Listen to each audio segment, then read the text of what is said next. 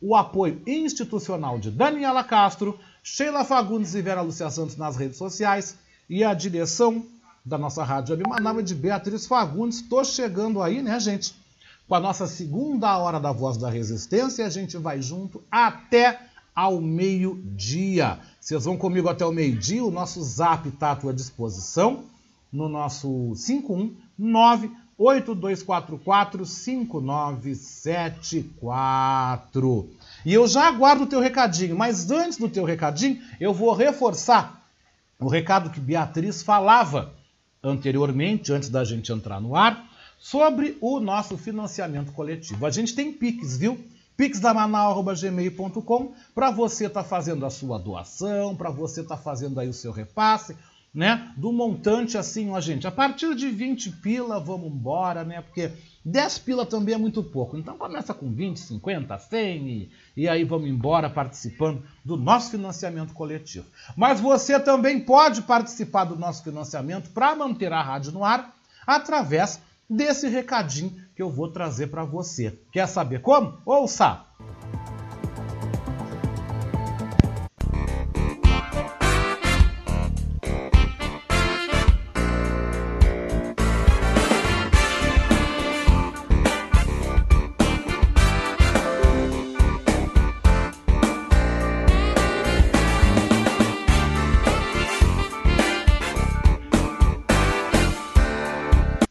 Convidar você que ouve o programa Voz da Resistência a ser nosso amigo da Rádio Web Manaua. Você pode ser nosso parceiro no projeto de financiamento coletivo. Acesse manaua.com.br barra e escolha uma forma para contribuir para o fortalecimento de um canal de comunicação independente e democrático. Lá você vai encontrar opções para contribuir, como boleto, cartão de crédito, Pix e até mesmo depósito em lotéricas ou agências da Caixa Econômica Federal. Sua contribuição é fundamental para aprimorarmos ainda mais a nossa estrutura. Se você desejar saber mais sobre o financiamento coletivo, você pode também entrar em contato com a Marilene Pullman pelo telefone 519 9393 1747.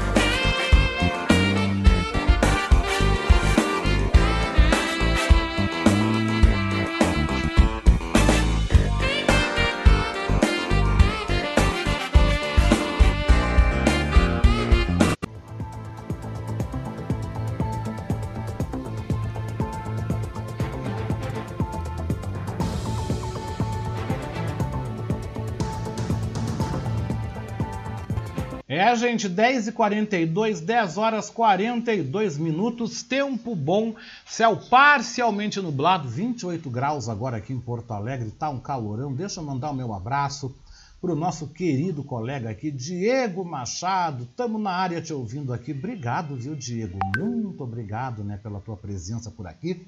Deixa eu mandar um abraço para minha querida Vera Lúcia Santos, para Vera e para o Walter também, que estão na escuta em Guaíba e também para o meu querido, né?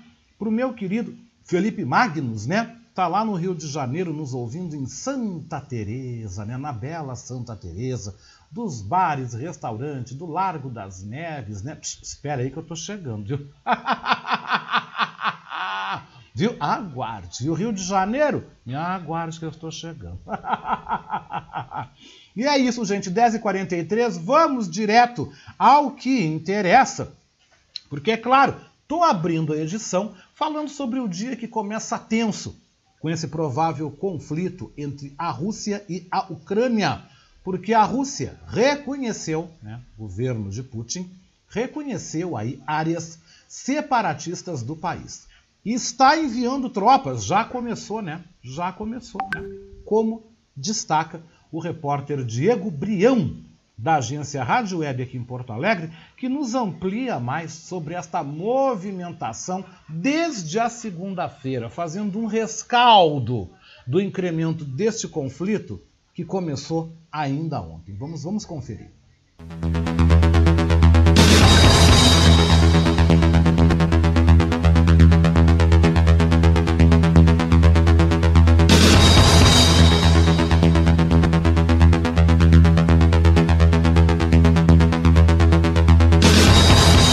A Rússia reconheceu durante a segunda-feira a soberania de duas regiões separatistas ucranianas. O governo russo, liderado pelo presidente Vladimir Putin, fez este movimento em relação às províncias ucranianas de Lugansk e de Donetsk, que integram a região de Donbass, situada na fronteira com a Rússia e que tem sido alvo de debates entre potências ocidentais e a Rússia nas últimas semanas.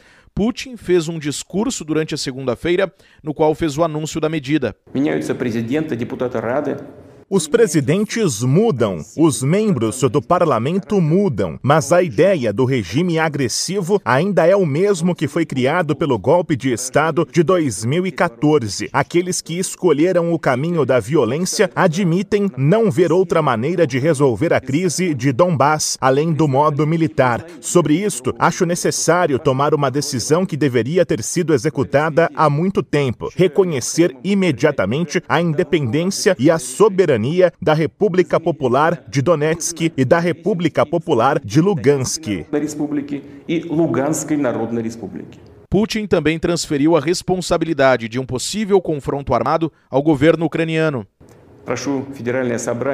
Gostaria de pedir o apoio do parlamento para apoiar esta decisão e ratificar o acordo de amizade e ajuda mútua com as duas repúblicas. Vamos redigir estes documentos e assiná-los. A aqueles que tomarem o poder e manterem o poder, exigimos o fim imediato das hostilidades. Caso contrário, toda a responsabilidade pela possível continuação do banho de sangue estará na consciência do regime que governa a Ucrânia.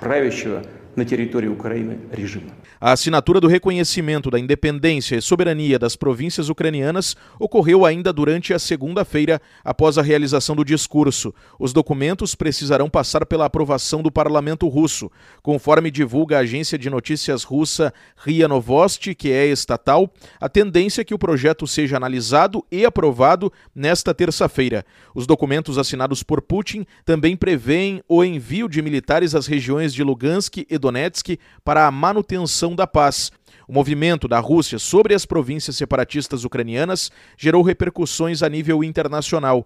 Os Estados Unidos, a partir de dois comunicados emitidos pela Casa Branca, anunciaram que irão sancionar, no campo econômico, os territórios rebeldes do leste ucraniano. Também foi informado que o presidente do país norte-americano, Joe Biden, conversou por telefone com o presidente da Ucrânia, Volodymyr Zelensky, quando ressaltou o compromisso dos Estados Unidos com a soberania e a integridade territorial da Ucrânia. Biden Também criticou o movimento de Putin, que reconheceu a independência das duas províncias. Já a presidente da Comissão Europeia, Ursula von der Leyen, escreveu na rede social Twitter que o reconhecimento dos dois territórios separatistas na Ucrânia é uma violação flagrante do direito internacional, da integridade territorial da Ucrânia e dos acordos de Minsk. Ela prometeu que a União Europeia e os respectivos parceiros reagirão com unidade, firmeza e determinação em solidariedade à Ucrânia.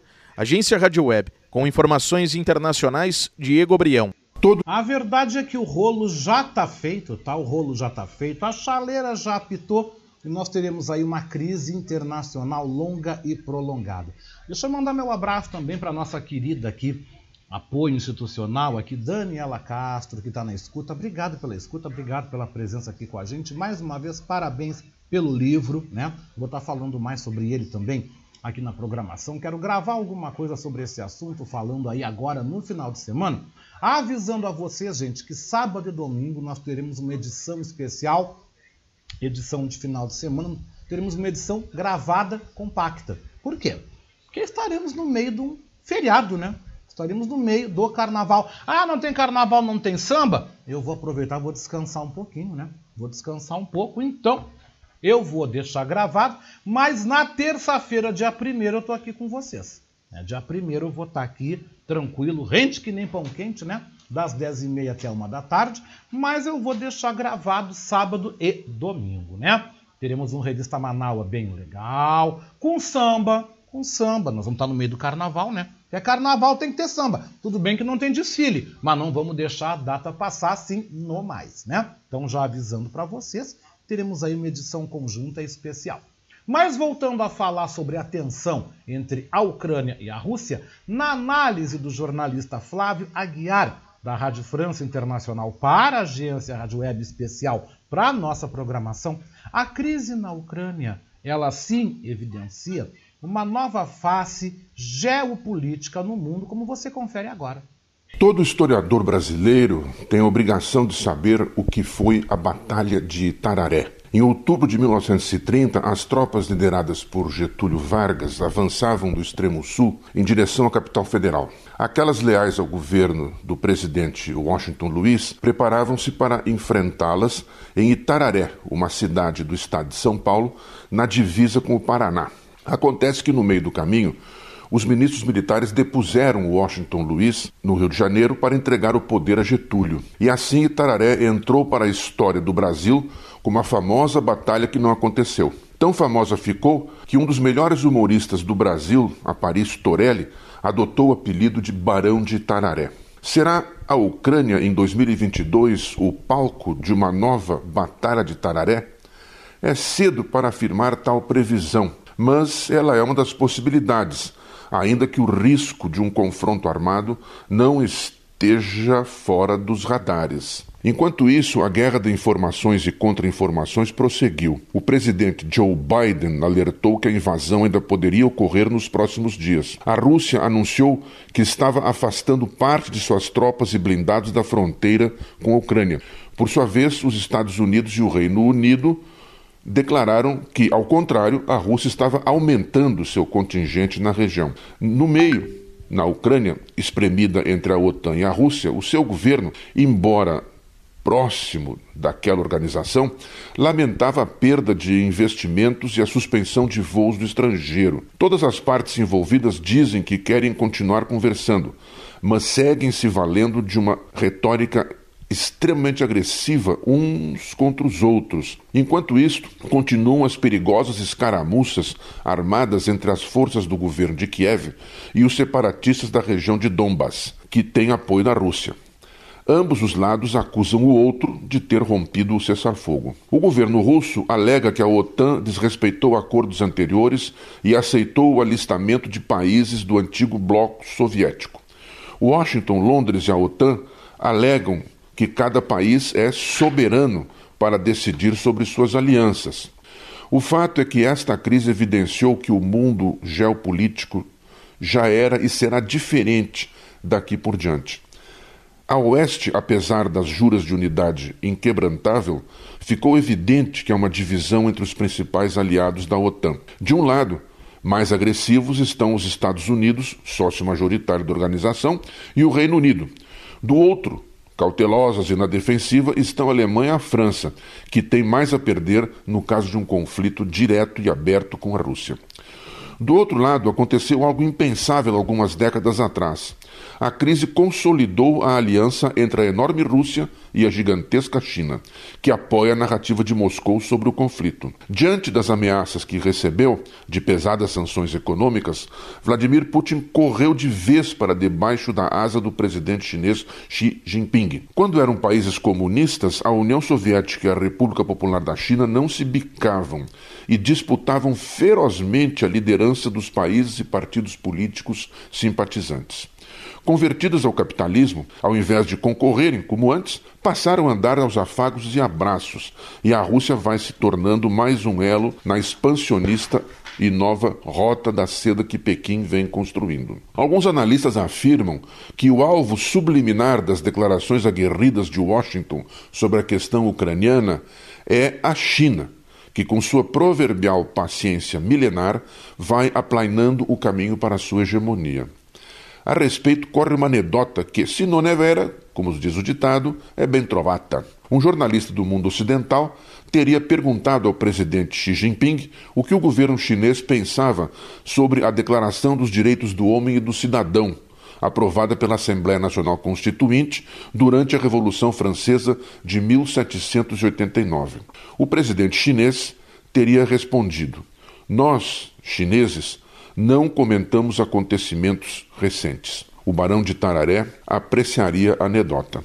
Portanto, preparemos-nos. Aconteça o que acontecer na Ucrânia, este bravo novo mundo veio para ficar. Flávia Guiar, da Rádio França Internacional, especialmente para a agência Rádio Web. O número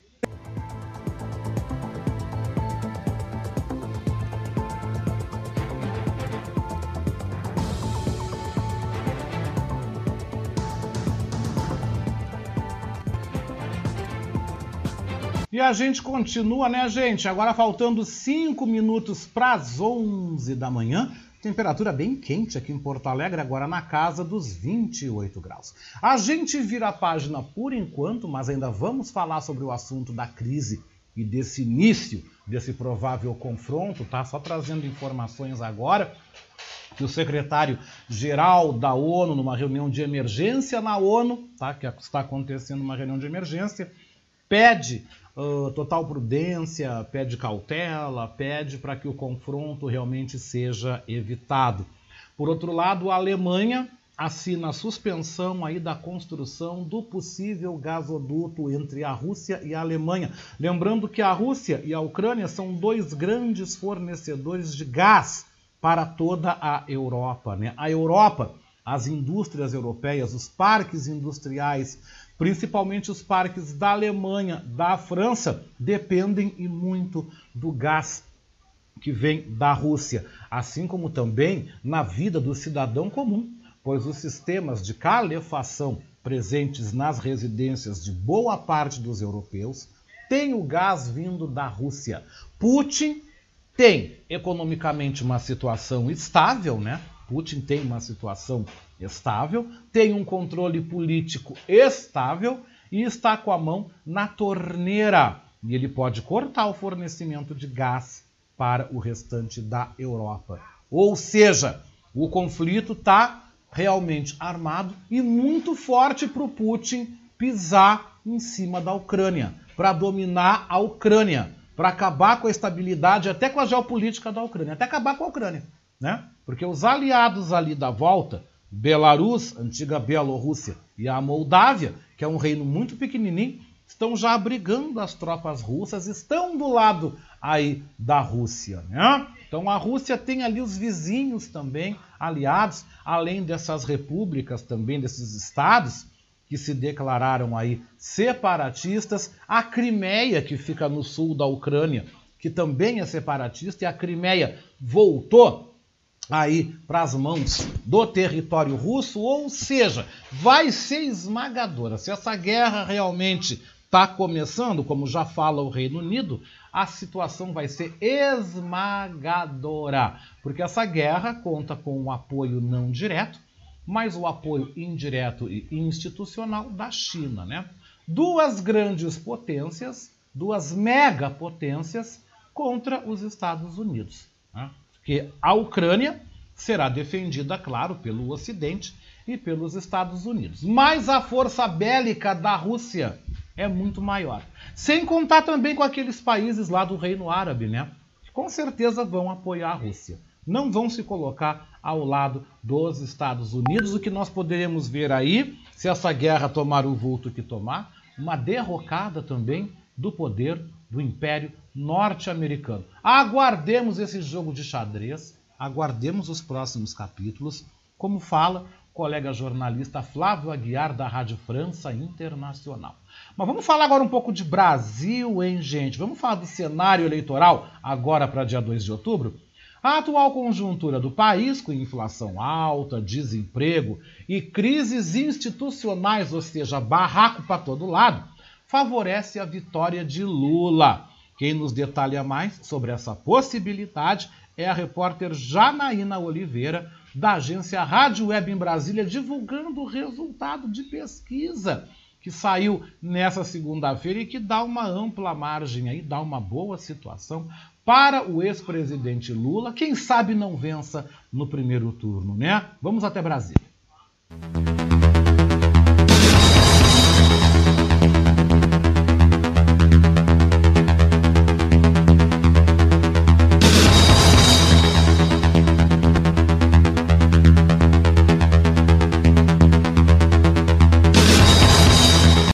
Segundas, sextas e sábados você fica em dia com a notícia. Rádio jornalismo de qualidade com os últimos destaques no Rio Grande do Sul, no Brasil e no mundo. Política, economia, saúde, comportamento, cidade, país, mundo, cultura. Em parceria com a agência Rádio Web, ONU News e Rádio França Internacional, você também fica muito bem informado. Eu sou Oscar Henrique Cardoso e estou aqui no Jornalismo Manaua, a voz da resistência.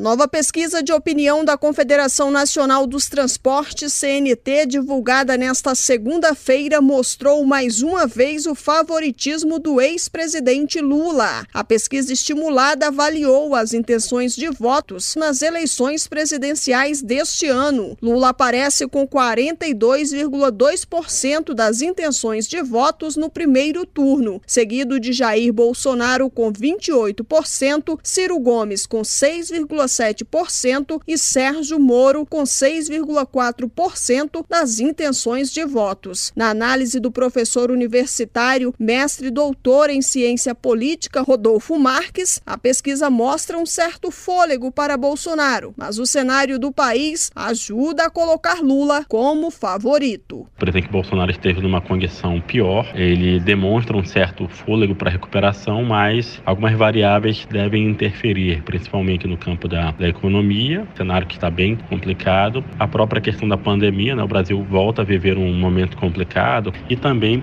existem as questões sociais que são derivadas da crise econômica. Então, dentro desse aspecto, o presidente Bolsonaro vai tentar se recuperar, mas ainda há um favoritismo bem destacado para o ex-presidente Lula. De acordo com a pesquisa CNT, em um segundo turno, Lula teria 53,2% das intenções de votos. Bolsonaro, 35,3%. 9,4% votariam em branco ou nulo. Para o professor, a partir de agora, os presidenciáveis devem apostar em pautas como saúde e segurança. Além disso, velhos assuntos podem voltar aos destaques. Saúde, educação e emprego devem pautar. E eu acrescentaria um outro ponto: a segurança pública também deve entrar em pauta exatamente a partir dos dois principais candidatos. Acredito que a pauta de costumes e o combate à corrupção elas podem reaparecer como elas estiveram presentes e foram determinantes na eleição de 2018, mas acredito que o âmbito social, né, o ponto essencial em relação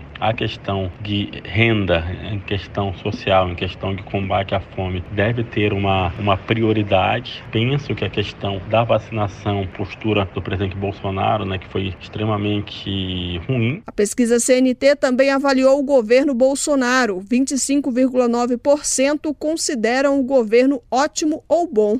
30,4% acharam regular e 42,7% ruim ou péssimo. Segundo a pesquisa, saúde, educação e emprego são as áreas que mais precisam de melhorias. Foram ouvidas 2.002 pessoas entre 16 e 19 de fevereiro. A margem de erro é de 2,2 pontos e o nível de confiança é de 95,6%. O número do registro no TSE é BR 09751-2022. Agência Rádio Web, produção e reportagem Janaína Oliveira e Igor Pereira.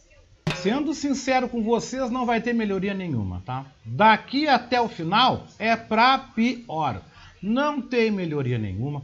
O governo Bolsonaro não tem projetos de absolutamente nada e o que ele fizer daqui para frente vai ser eleitoreiro. A verdade é essa, as coisas vão ser usadas de uma forma eleitoreira para garantir a manutenção. Coisa que não está acontecendo, porque eu estava lendo uma notícia há pouco, aonde dizia que está caindo também a preferência de Bolsonaro junto ao público evangélico. São menos de 40% aqueles que ainda pretendem votar aí em Bolsonaro para a reeleição. Bolsonaro vai derretendo, vai derretendo, vai derretendo e uma terceira via começa também a ganhar força porque o governador gaúcho Eduardo Leite, que dizia que não ia concorrer, que iria se dedicar a concluir o seu mandato de governador aqui no Rio Grande do Sul, já está então indo para o PSD, vai para o PSD, vai levar uma série de tucanos gaúchos juntos para o partido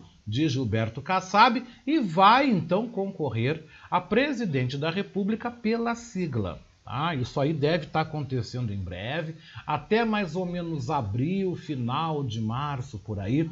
Leite deve estar se desligando, se descompatibilizando do seu mandato para concorrer e quem vai entrar no lugar será o atual vice-governador e secretário da Segurança Pública, Ranolfo Vieira Júnior, que é tucano, né? Então, isso aí vai acontecer. Tá? Já o Eduardo Leite já está falando, já estão tratando, a gente já sabe de bate-coxa aí de cocheira que vai acontecer e Eduardo Leite vai se concretizar aí como uma terceira via, derrubando o Moro, Ciro Gomes e derrubando quem quer que seja, né? Então nós vamos ver aí três nomes aí na briga, né? Lula, Bolsonaro e Eduardo Leite que vai ser fortalecido como uma terceira via pela mídia, né?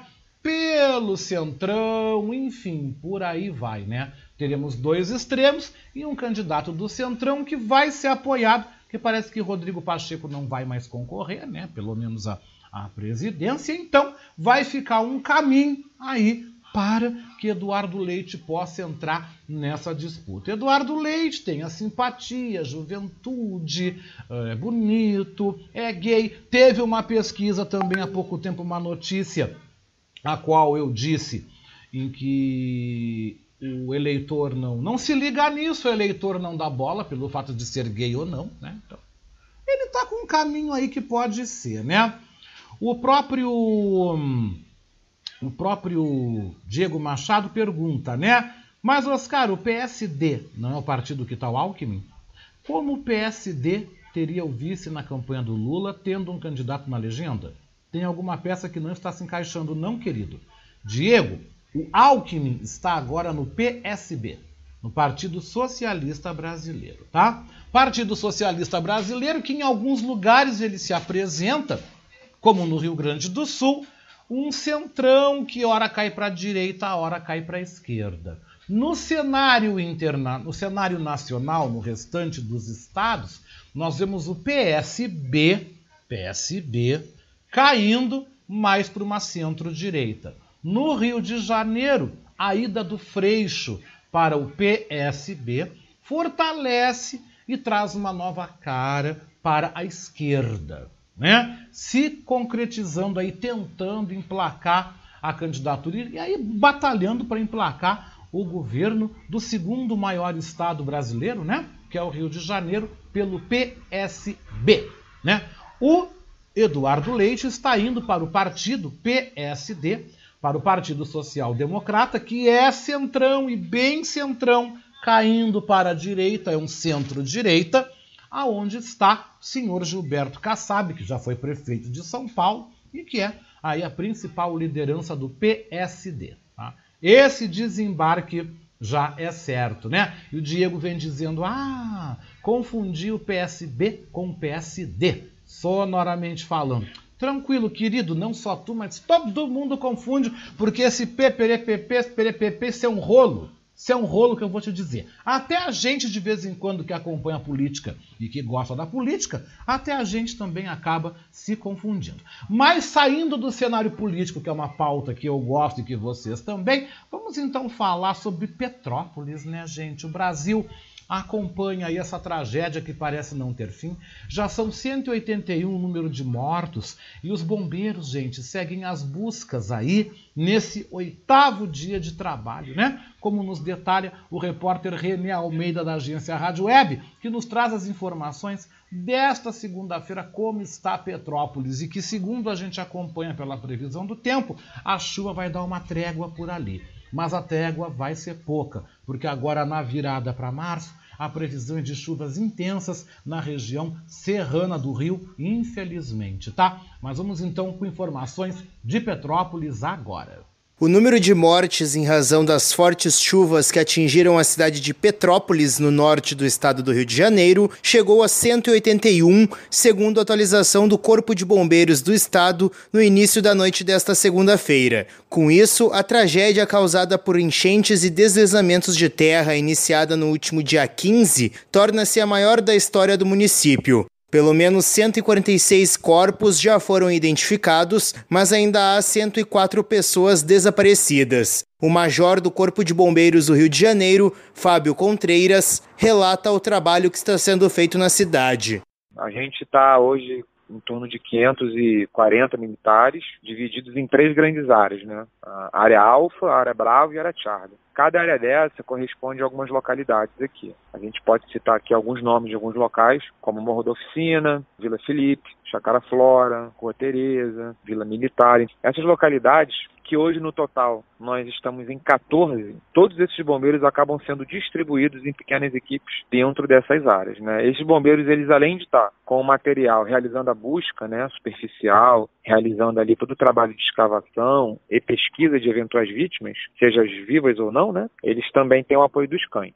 Ele afirma que o tempo está muito instável na região, o que acaba atrasando os trabalhos de busca. Na tarde desta segunda, chovia enquanto o major conversava com a reportagem. Felizmente, nenhuma ocorrência teve a mesma intensidade dos temporais de terça passada. O radialista da Rádio Serrana de Petrópolis, Rafael Soares, circulou pela cidade nesta segunda. Ele comenta o que viu que mais a gente fica assustado enquanto petropolitano é você ver a região do, do desastre. Por exemplo, a comunidade é, Oswaldo Vilace, né, que a gente chama aqui de, de comunidade da oficina. Essa foi onde o maior, a maior tromba d'água caiu e destruiu boa parte né, do bairro. Então é triste você olhar para dentro da sua, da sua, cidade e passar numa rua que você viu uma comunidade e hoje ela não existe mais. É, é bem triste.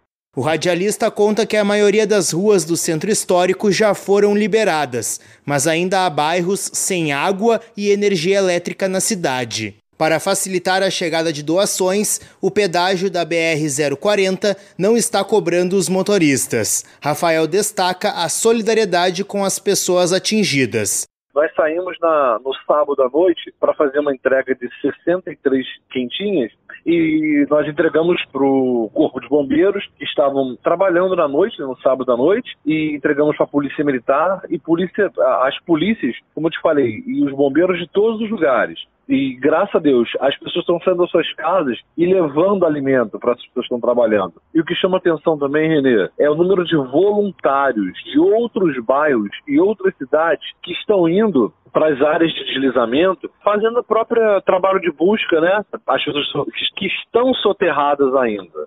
Ele comenta ainda que foi criada uma rede com 43 veículos de imprensa para cobrir os acontecimentos em Petrópolis e ajudar a informar a população. O Corpo de Bombeiros orienta os moradores a saírem de casa somente em caso de extrema necessidade. O Major Fábio Contreiras reforça outro aviso pedir a colaboração de todos aqueles que se encontram nas áreas que foram atingidas, nas áreas que estão interditadas, onde os trabalhos estão sendo feitos, que as sirenes, elas quando tocadas, as pessoas precisam imediatamente sair do local. A gente infelizmente vê algumas situações em que as pessoas acabam por não sair, por não acreditar na, na sirene, e isso é muito perigoso. Então, ouviu a sirene, imediatamente saia do local, não perca tempo recolhendo pertences, porque o tempo pode ser fundamental né, entre a vida e a morte. Segundo o Major, os trabalhos de busca não têm prazo para terminar. Agência Rádio Web, com informações do Rio de Janeiro, Renê Almeida. Pois é, gente, com informações do Rio de Janeiro, 11 horas e 13 minutos. Porto Alegre e também o Rio Grande do Sul são destaque na nossa voz da resistência.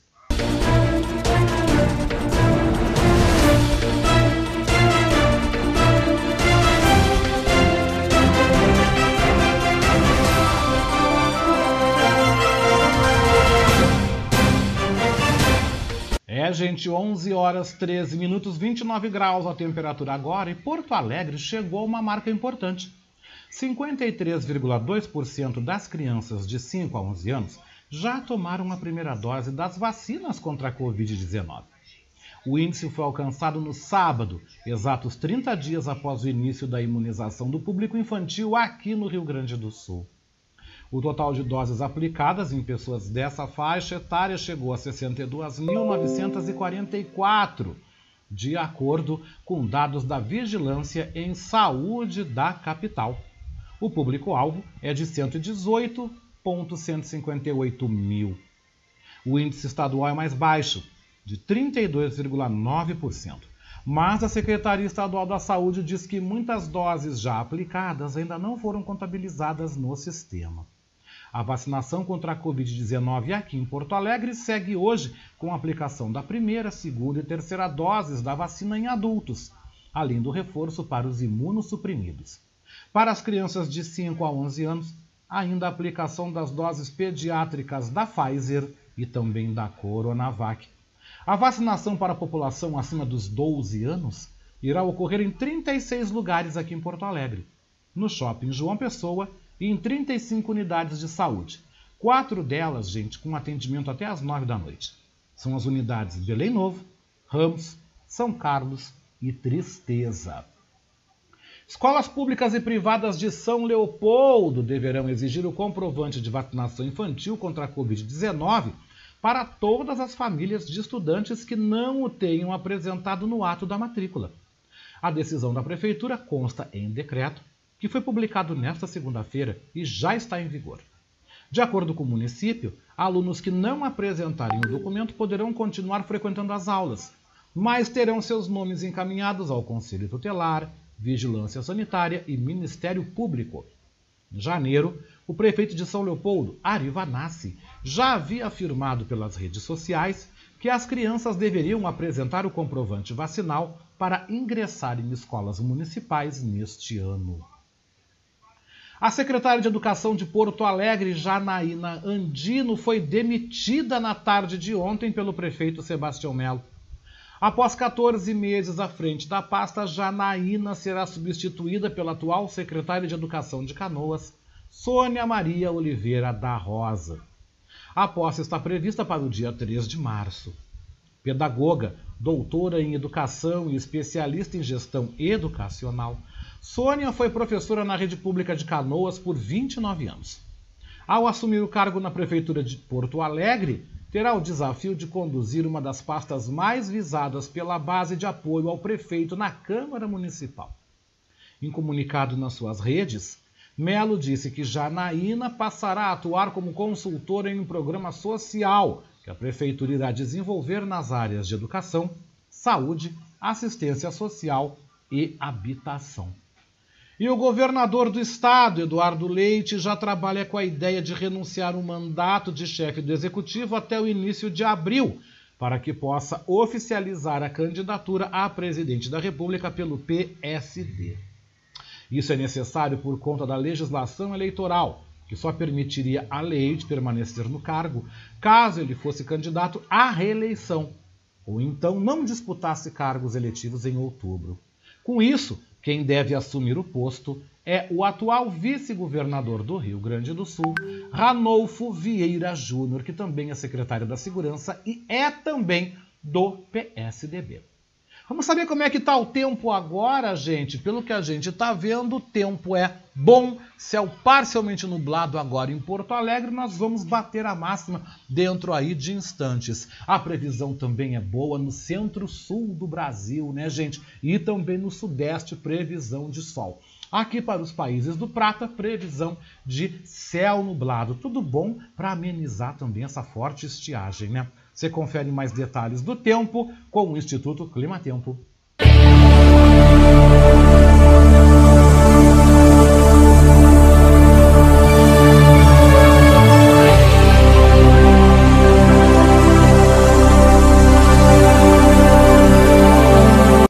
Gente, Porto Alegre, região metropolitana, tem neste momento tempo bom, com céu parcialmente nublado, passando a nublado no decorrer do dia. Podem ocorrer aí algumas pancadas esparsas de chuva, não é descartado, tá? Nesse momento, 29 graus na capital, a máxima deve chegar aos 30.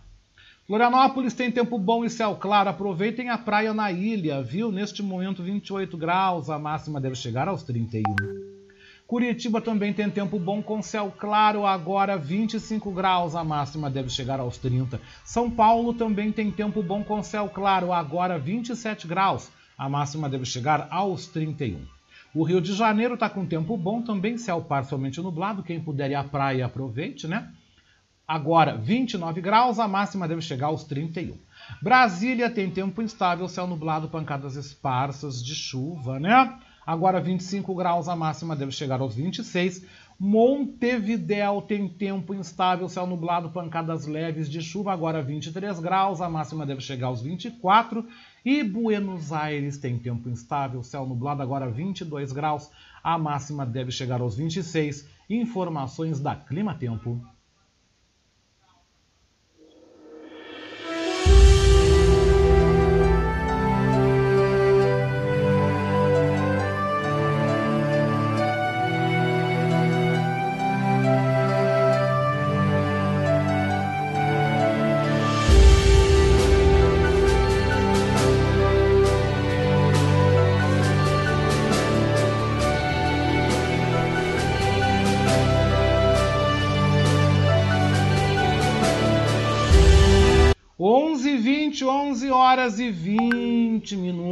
Fatos que marcaram a história chegam agora nas nossas efemérides. Hoje, 22 de fevereiro, é o Dia Internacional do Maçom. A santa do dia é Santa Lúcia. E o orixá do dia, segundo o Batuque Gaúcho, é Pai Xangô, Caô Cabecilê. Né?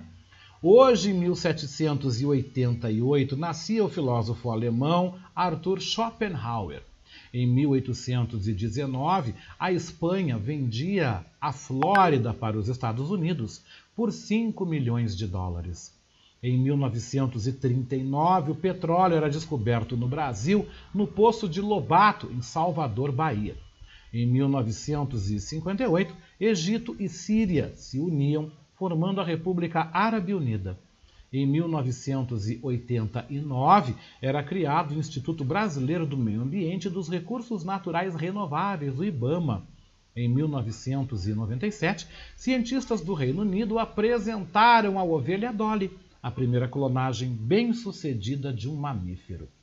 Em 1998, o diretor brasileiro Walter Salles ganhava o prêmio do Urso de Ouro no Festival Internacional de Cinema de Berlim pelo filme Central do Brasil.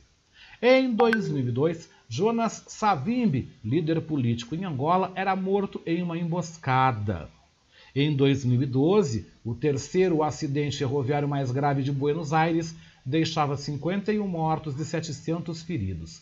E em 2015 morria o baixista Renato Rocha, do grupo Legião Urbana. Essas então foram as efemérides para o nosso dia de hoje, né, gente? Deixa eu mandar meu beijo aqui também para Cláudia, nossa querida Cláudia aqui, esposa do Fabrício, mãe da Nenê, da Pipoca, né? Que está aqui nos acompanhando. E o Ricardo Weber Coelho Vem aqui lembrando, claro que eu vi, né? As declarações polêmicas e aberrantes que Ed Mota falou do Raul Seixas. Quer saber? Eu não vou nem comentar. Eu não vou comentar, porque o Ed Mota, na boa, não me representa, sabe? O Ed Mota é um, um, um bom nome da MPB, né? Sobrinho de Tim Maia, um bom artista, mas deixa assim, ai, ai, ai, né? Ai, que até chega a me dar um cansaço isso. ai, ai, ai, eu fico até cansado. Mas vamos girar a reportagem pelo Rio Grande do Sul, pelo Brasil e pelo mundo, na nossa conexão com a agência Rádio Web, também Rádio ONU, Rádio França Internacional. Então vamos.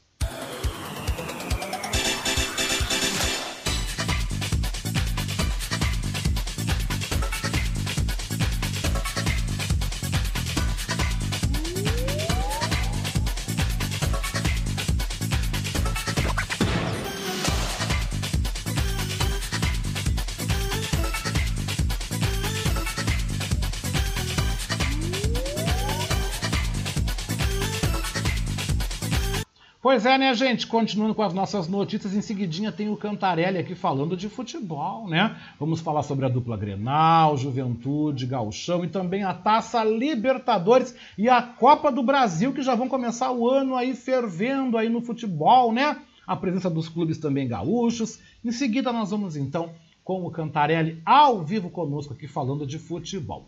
Mas vamos falar então do Rio Grande do Sul, porque o Tribunal de Justiça e o Conselho Nacional de Justiça alinham iniciativas para combater a violência doméstica. Quem amplia a informação é a repórter Raquel Carneiro.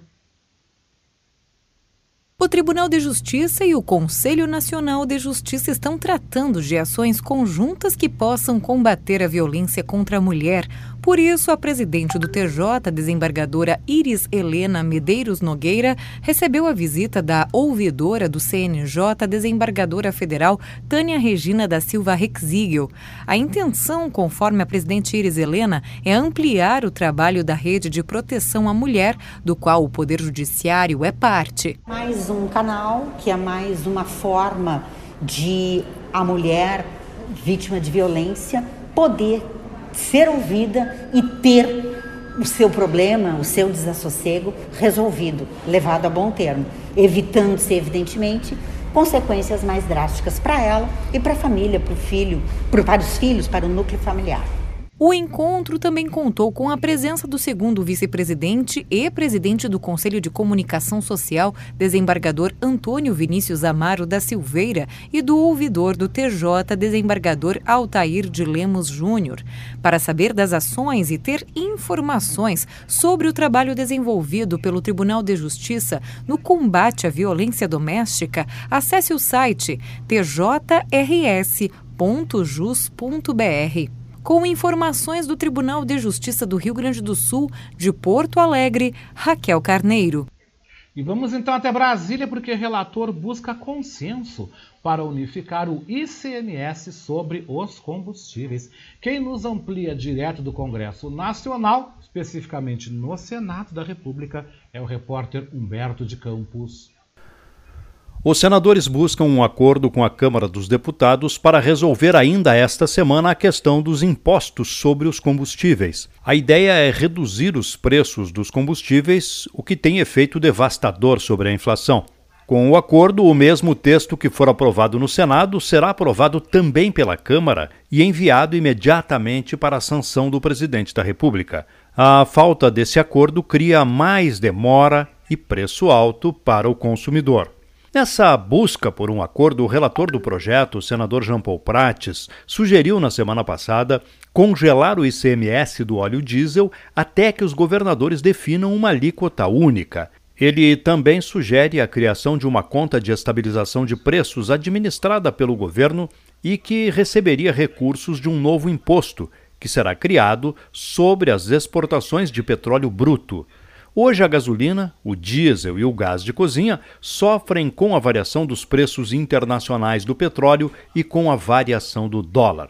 Jean Paul Prates explica que só mexer nos impostos pode não ser suficiente. Atuar apenas nas alíquotas de impostos é acessório. Se você não atacar o preço principal, que é o preço internacional do petróleo em dólar, trazido em tempo real, com todas as suas oscilações, para dentro das nossas casas, para dentro dos nossos postos de combustíveis. Se nós não atacarmos isso, não adianta zerar imposto e tal, porque vai ter uma hora que não vai adiantar mesmo. O senador petista acredita que as propostas dele serão aceitas pelos deputados e que, inclusive, será possível colocar os dois projetos em votação ainda nesta terça-feira ou, no mais tardar, na sessão de quarta no Senado. Agência Rádio Web de Brasília, Humberto de Campos. E de Brasília a gente vai agora a São Paulo porque relatório Focus eleva a projeção da inflação para 5,56% este ano. Quem destaca é o repórter Leno Falque. Pela sexta semana consecutiva, os economistas do mercado financeiro elevaram a estimativa de inflação para 2022, passando de 5,50% para 5,56%. Os dados são do relatório Focus, divulgado nesta segunda-feira pelo Banco Central. Caso a previsão se confirme, esse será o segundo ano de estouro da meta da inflação. No ano passado, o IPCA somou 10,06%, o maior desde 2015. Para 2022, a meta é de 3,50% e será oficialmente cumprida se o índice oscilar entre 2% e 5%. Álvaro Bandeira, economista-chefe do Modal Mais, explica os fatores que fazem a previsão se distanciar do teto da meta. Tem uma pressão inflacionária agora um pouco menor em função do dólar em queda, mas de qualquer forma as pressões, principalmente no segmento de serviço e alguns bens eh, em algumas, em algumas faixas de preços administrados, energia continua alta, a safra agrícola teve algumas quebras por seca ou, ou por enchente em outras regiões e isso continua pressionando a inflação. Para 2023, o mercado financeiro manteve em 3,50% a estimativa de inflação. Já para o ano seguinte, a meta foi fixada em 3,25%. E se chegarmos ali por abril, maio, com a inflação ainda mostrando alta, começa a perder também um pouco do teto da meta de 4,75 para 2023. Então, A expectativa é de Banco Central acelerando um pouco a elevação da taxa de juros para tentar segurar pelo menos a, o teto da meta da inflação do ano de 2023. Para o PIB, o mercado financeiro manteve a previsão de crescimento estável em 0,30% e para a taxa básica de juros da economia, a Selic, a estimativa é de 12,25% ao final do ano. Agência Rádio Web Produção e Locução, Leno Falck. E vamos então agora a Petrópolis, né? Porque as buscas chegam ao oitavo dia com mais de 180 mortos. Quem amplia é o repórter Igor Pereira. A maior catástrofe que Petrópolis, na região serrana do Rio, já enfrentou, completou uma semana com mais de 180 mortos. Segundo a última atualização oficial, até o fechamento dessa reportagem, o número de óbitos havia chegado a 182 e 89 pessoas continuavam desaparecidas. O major do Corpo de Bombeiros do Rio de Janeiro, Fábio Contreiras, explica que as equipes de busca se dividem em três áreas principais. A área Alfa, área Bravo e área Charlie. Cada área dessa corresponde a algumas localidades aqui. A gente pode citar aqui alguns nomes de alguns locais, como Morro da Oficina, Vila Felipe, Chacara Flora, Rua Tereza, Vila Militar. Essas localidades que hoje no total nós estamos em 14, todos esses bombeiros acabam sendo distribuídos em pequenas equipes dentro dessas áreas. Né? Esses bombeiros, eles além de estar com o material realizando a busca né, superficial, realizando ali todo o trabalho de escavação e pesquisa de eventuais vítimas, seja vivas ou não, né, eles também têm o apoio dos cães. O trabalho das equipes é complicado pelas chuvas fortes que ainda persistem na região. Com o tempo instável, as buscas se tornam mais arriscadas e muitas vezes precisam ser interrompidas. O Corpo de Bombeiros orienta os moradores a saírem de casa somente em caso de extrema necessidade. Contreiras reforça outro aviso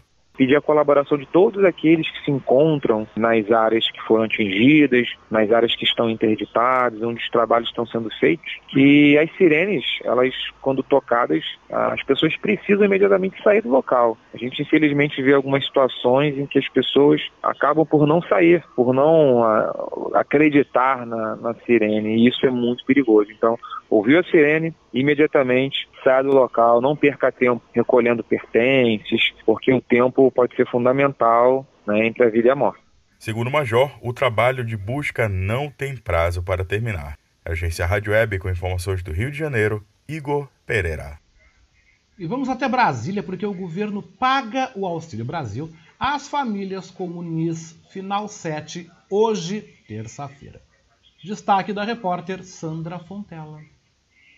O governo deposita nesta terça-feira o Auxílio Brasil para os beneficiários com número de identificação social NIS final 7. Neste mês de fevereiro, a parcela mensal será paga a 18 milhões de famílias atendidas pelo programa de transferência de renda. O pagamento vai até sexta-feira, quando será depositado o benefício para famílias com NIS de final zero. O valor médio do Auxílio Brasil é de 402 reais. Cada família recebe o um mínimo de 400 reais. Os saques podem ser parciais ou no valor integral. Quem utiliza o aplicativo Caixa Tem pode pagar contas, fazer transferências, consultar extratos, entre outros serviços. Com informações de Brasília, Sandra Fontela. Vamos falar então da situação da Covid, gente, porque a média de casos de Covid-19 no Brasil acumula 12 dias seguidos em queda. Nossa, a gente espera que essa pandemia realmente chegue ao fim, né, Bruno Moreira?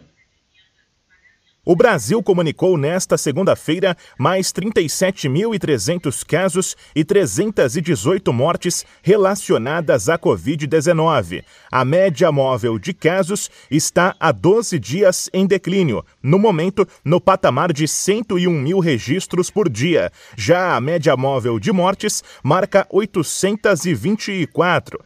Esse índice está acima de 800 desde o último dia 8. As informações com constam de levantamento do CONAS, o Conselho Nacional de Secretários de Saúde. Ao todo, o país acumula mais de 28 milhões e 200 mil casos e 644.604 mortes desde o início da pandemia. Os países que comunicaram mais vítimas da doença nesta segunda foram Rússia, França e Turquia. O número de novos casos foi liderado por Rússia, Alemanha e Coreia do Sul. Agência Rádio Web. Produção e reportagem Bruno Moreira. E nós seguimos então com as informações, né, gente? Destacando que servidores da segurança pública entram em greve em Minas Gerais. Quem amplia é a repórter Carolina Prazeres.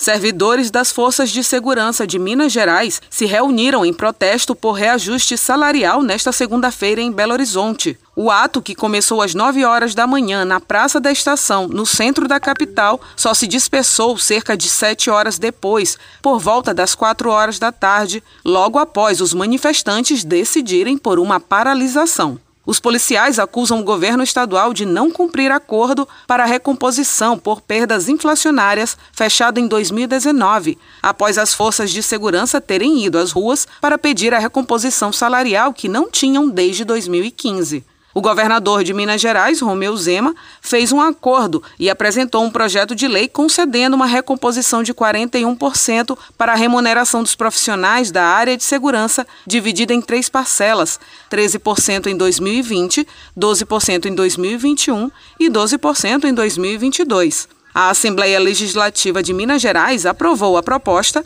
e o primeiro reajuste de 13% foi pago em 2020. No entanto, o governador descumpriu o acordo e vetou as duas últimas parcelas da recomposição, que estão sendo novamente cobradas pelos servidores da área. Policiais de todo o estado se juntaram ao movimento na capital. A previsão inicial da Associação dos Praças Policiais e Bombeiros Militares de Minas Gerais é de que o protesto tenha reunido cerca de 20 mil pessoas, 6 mil vindas do interior do estado. De acordo com lideranças do movimento, o expediente mínimo de 30% está garantido durante a greve. No caso dos policiais e bombeiros militares, a orientação é para permanecer dentro dos quartéis. Agência Rádio Web, produção e reportagem, Carolina Prazeres.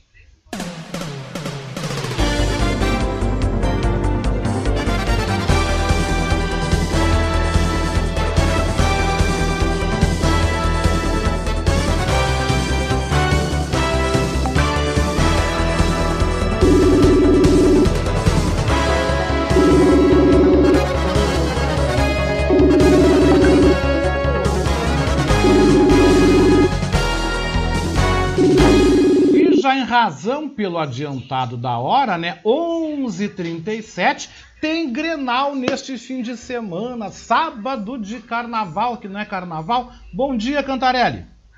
Bom dia, Oscar. Tudo bem? Tô ótimo, e tu? Também. Vamos aí na né? semana de Grenal, a gente se preparando. E quem diria que o Grêmio vem com mais moral que o Inter, né? O Grêmio é agora trocou, trouxe o Roger Machado, né? E teve o jogo ali com o São Luís, que o, a estreia do Roger. E o Grêmio jogou bem ali, né? O meio-campo funcionou mais. É, o Grêmio parece que mostrou mais disposição, criou uma chance de gol.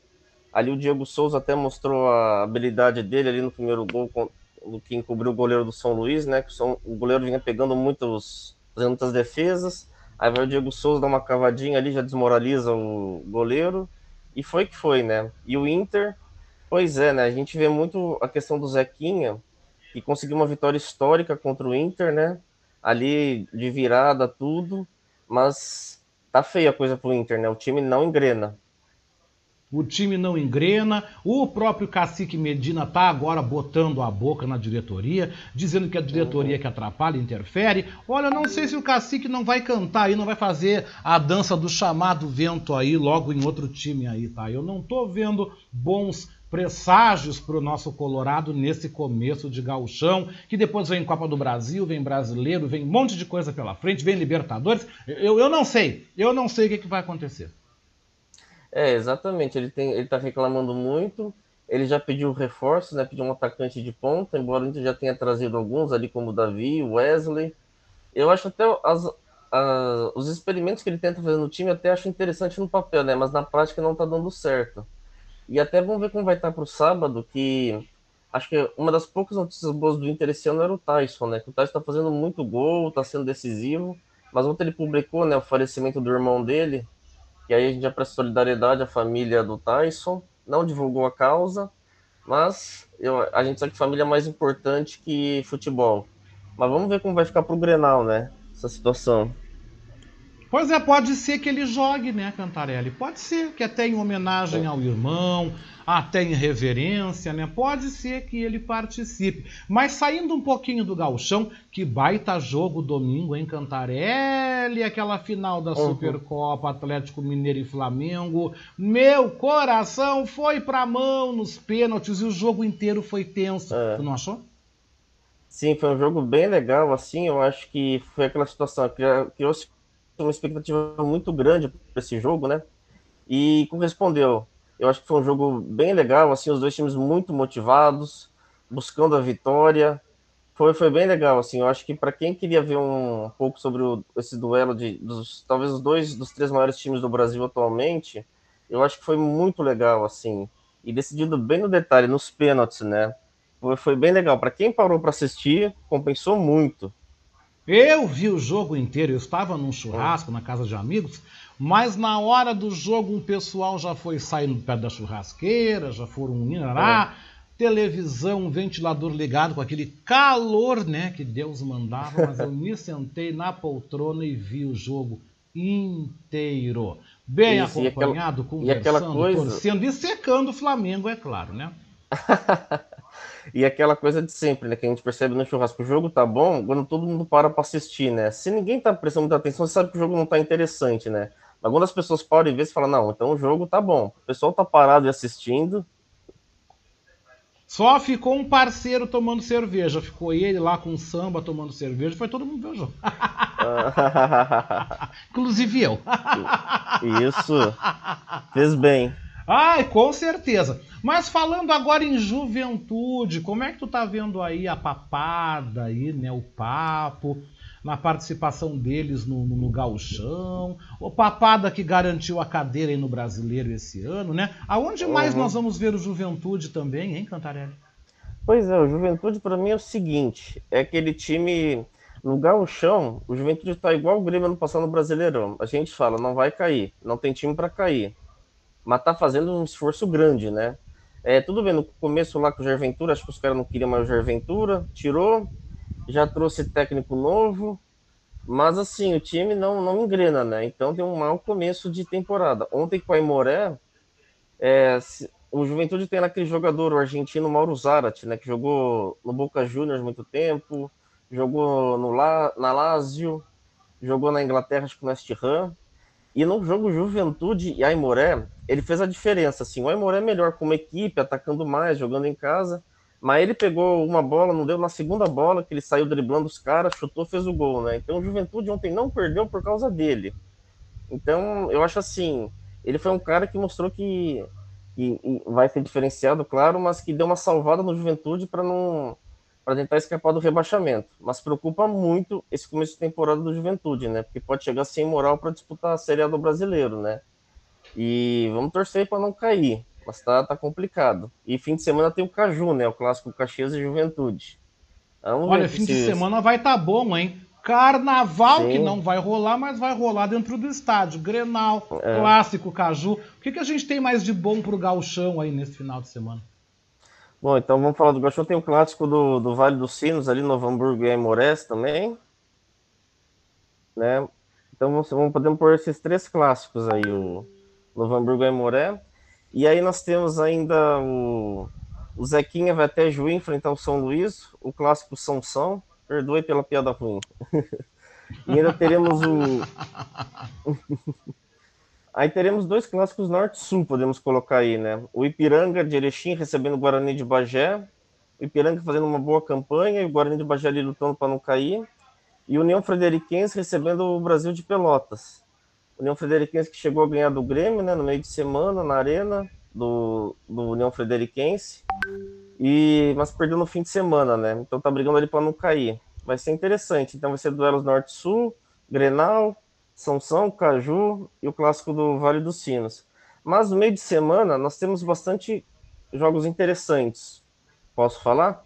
Claro, por favor, fala. Nós, essa semana começa a Copa do Brasil, a primeira fase. A dupla Grenal estreia semana que vem, mas essa quarta-feira tem um clássico gaúcho na Copa do Brasil, que Glória de Vacaria e Brasil de Pelotas. Nossa! Vai ser na, na quarta-feira o jogo. Sorteou e caiu os dois gaúchos. Lembrando assim que o, o Glória está na segunda divisão do Campeonato Gaúcho. Como ainda não começou o gauchão, a segunda divisão, vai ser o primeiro jogo do, do Glória na, na Copa do Brasil. Ele conseguiu a vaga porque ele ganhou a Copa Federação Gaúcha de Futebol no passado, que dá direito a uma vaga. Lembrando que o regulamento da primeira fase, ele é um pouco, ele é um pouco chato, assim, porque é um jogo e, assim, se, se empatar, o time visitante classifica, né? O que eu acho estranho isso. Ou seja, o Glória tem que ganhar o jogo para classificar, que supostamente tem vontade de jogar em casa, mas o Brasil com o empate leva.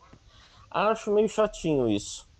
E só para ficar ainda em cima da Copa do Brasil, semana que vem o, o Grêmio estreia na terça-feira contra o Mirassol, né? O Mirassol que está indo muito bem no Campeonato Paulista, como já falamos outras vezes, ganhou do Santos semana passada. É uma boa sensação aí do campeonato. É... Só para pegar aqui, o Mirassol que está em segundo no grupo C ali com 15 pontos ganhos. Então, é um adversário difícil para o Grêmio. O Inter joga na outra quinta-feira contra o Globo do Rio Grande do Norte, que é de uma cidade Nossa. chamada Ceará Mirim, ali perto de Natal. Então, o Inter tem uma viagem aí meio complicada, né? E para quem gosta de essa semana também, só para lembrar, começa a Libertadores para os brasileiros, né? Ah, sim, e, muito bem lembrado. E um lamento, é, e um lamento que eu tenho é que de, pela primeira vez desde 2008 não vai ter nenhum gaúcho jogando a Libertadores, né? Que é uma que vergonha coisa, gente, futebol. que que fase, que horror. A última, última vez foi em 2008, que nenhum dos dois, que nenhum time do Rio Grande do Sul atuou. Então hoje o Fluminense estreia contra o Milionários da Colômbia. E amanhã que vai ser interessante, o América Mineiro estreia pela primeira vez na Libertadores, né? O América Mineiro enfrenta o Guarani do Paraguai. Lembrando que isso aqui é, é como eles chamam assim, é uma vale vaga para fase de grupos. Mas tanto o América Mineiro quanto o Fluminense, se passarem dessa fase, ainda vão ter mais uma etapa é, de mata-mata para poder ir para a fase de grupos, né? Vamos torcer aí o América Mineiro fazendo sua estreia, quem sabe consegue chegar até a fase de grupos aí. Mas que momento medíocre que a gente está aqui no Rio Grande do Sul. Nenhum time na Libertadores. É, é de uma mediocridade o nosso futebol, que eu vou te dizer, viu? Sim, é, é bem. tá triste mesmo isso. Nenhum deles na Libertadores. É, e eu acho que é uma vergonha para os dois times desde 2008, né? Então, assim, obrigação deles fazer uma boa campanha brasileira em Copa do Brasil. Não tem, não tem desculpa esse ano. E só fazer assim, amanhã também tem na a, o título da Recopa Sul-Americana também amanhã. Palmeiras e Atlético Paranaense. Estou querendo pegar o horário aqui. E... Só jogão, hein? Só jogão. Sim. Esses são, vão ser dois jogos. O primeiro em Curitiba e o segundo no, no na semana que vem na, em São Paulo. Lembrando que a Recopa Sul-Americana pega o Atlético Paranaense, que é o atual campeão da Copa Sul-Americana, contra o Palmeiras, que é o campeão da Libertadores. Então tem jogo bom aí pra gente assistir também. Tem muita coisa boa pra gente assistir. Lembrando, né, que sexta-feira tu volta e nós já vamos Sim. já pá, para pá, para pá, pá, sambando e adiantando aí véspera de gauchão, véspera dos clássicos no Rio Grande do Sul e o futebol que não vai fazer feriado, não vai parar no carnaval, porque não vai ter carnaval também, né? Então, Vamos é, seguir, né? exato. Né? Então, até bom o pessoal ficar em casa assistindo ter o Grenal como desculpa, ao invés de ir pro Carnaval, né? Pelo menos vai ter um Ah, eu vou ficar em casa assistindo, tu pode ter certeza. Eu não Sim. vou viajar no Carnaval, né? Como eu já vou dizendo, o Revista Manaus de fim de semana vai ser gravado, né? Eu já vou fazer contato com o pessoal para mandarem o material até no máximo meio-dia da quarta-feira, porque quarta-feira eu, eu vou editar, né? Quero editar o programa, né? Para passar porque final de semana vou gravar, né, Cantarelli, sábado e domingo, e na terça-feira, dia 1 eu tô de volta aí, a gente volta ao vivo falando aí, tudo bem, né? Mas aproveitar, é. dar uma descansada também, né? e curtir Sim, aí o futebol, né? Botar um samba aí para rodar em casa, né? Mesmo que não vai ter nada, mas vamos ouvir um samba, né? Vamos se alegrar, vamos jogar coisa para cima, né? É por aí. Com certeza, curtir um pouco. Um abraço, meu querido, até sexta-feira. Um abraço, até sexta-feira. Obrigado, é participação do nosso querido Léo Cantarelli, né? nosso querido Leonardo Cantarelli com a gente aqui, né? Olha só que legal, viu? Que legal.